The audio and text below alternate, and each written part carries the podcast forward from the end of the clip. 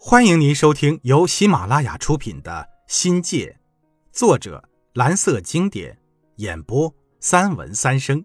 欢迎订阅。第三章：心仪。《资本论》的出现，宣告了马克思主义经济学的诞生。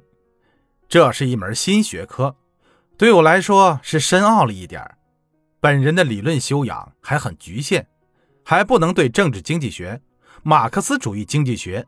西方经济学和经济学的核心界定的一清二楚，但读过《资本论》后，他提供的方法论和观察问题的视野和角度，去创新性的分析各种现实问题，给人们以极大的帮助和启发。就理论体系而言，现在回过头来看，特别是2008年金融危机以后，新自由主义经济体系的种种弊端暴露在世人面前。使人们重新想起了马克思主义经济学。马克思主义经济学注重政府计划和实体经济，这正是自由主义经济学所欠缺的。但问题是，中国改革开放之前走的是苏联模式，即计划经济模式。苏联的解体有深层次的政治因素，也有严重的经济问题。造成经济危机的根本原因是生产关系。严重的制约着生产力发展的计划经济。我国改革开放是对苏联经济模式的否定，在市场经济过渡阶段，甚至在相当长的一个时期里，国企依然保存着计划经济的缩影。马克思主义经济学面临新的问题呀：如何理解社会主义市场经济理论与马克思主义经济学和社会主义理论的统一性，就成为意识形态领域。普遍关注的问题。那时的我们血气方刚，精力过剩，对专业的学习只需要不到一半的功力，有充足的时间从事自己喜欢的事情。读完了《资本论》，还是有使不完的劲儿，力量爆棚，咋办呢？总不能闲着吧？我就那么一念之间，转而攻读起现代文学来。对于这个大胆的选择。连我自己都吓了一跳。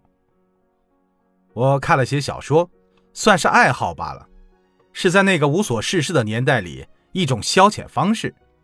最先偏爱的是西方文学，后来转嫁到了苏联文学，对四书五经也有过接触，也大致读完了当代文学作品。乍一看呢，似乎构成了一个体系，作品的交换也反映了自己的思想轨迹。但一切都是那么自愿自然，没有一丁点的专门和刻意的理由。读书就是读书，没有想过对某种文学现象和思潮进行研究。问题是，我为什么读对现代文学产生兴趣，并执意作为今后的发展方向呢？现在追问起来，还是有很多的疑惑。首先呢。是对专业前景持否定态度。我的专业发展不理想，至少不是我想要的那种结果。如果非要用等级来划分，应该属于中下吧。而我呢，是一个很要面子的人，虚荣心和浮夸作风造成了我的硬伤。人在无指望的情况下，自然会萌生出奇端异想。《孙子兵法》中的“奇”。还在内心发酵，人呐，总有自己的秘药。每个人心中都有一个小小的花园，渴望得到阳光雨露的滋润，梦想开出绚丽芬芳的花朵。不幸的是，我的转轨只是意气用事，没有高人指点迷津，没有伯乐慧眼识珠，没有专业的支撑，仅凭一腔激情，异想天开的。想让青春在默默无闻中发光。当时啊，国家艰难地做出了战略选择，我的发展方向呢，则是随意地做出了选择。定格在了现代文学，虽有很大的即兴成分，又有喜欢文学的成分在里。长期的文学素养是原因之一。在我的潜意识里啊，西方文学作品太多了。涵盖了世界上所有的流派和思潮，如同一片海洋，深邃宽阔的不见底。古文学呀，更是深渊，生硬怪癖的文字还如不得我读英语自在呢。那众多的经典范文里需要大量的记忆，而我的脑汁呢，已经被英文单词挤榨的干涸萎枯，存储容量已经满了。我读过很多二十世纪五十至七十年代的当代文学作品，那些描述战争硝烟的书，像《青春之歌》《红颜》《林海雪原》《苦菜花》《烈火金刚》《铁道游击队》等，对我们的人生产生过影响。革命的英雄主义一直成为我们成长的标杆，这至少是我十分认可的一种文化心理。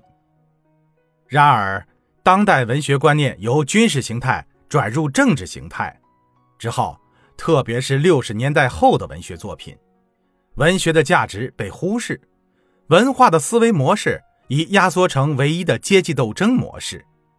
像《暴风骤雨》《艳阳天》《红旗谱》《创业》《金光大道》等，文学的审美性所剩无几。当代文学，从他出娘胎起。那就是政治的产物，整个生长期都打上了意识形态的烙印，缺失了一种哲学精神和人文精神。当代作家们受历史条件的限制，在表现人性精神和文学的美感上很欠火候，因为没有文化思想，缺乏哲学思考，丧失了真善美境界的自觉探求精神，文学写作。也就受制于政治功利，作品也便失去了基本的人性价值。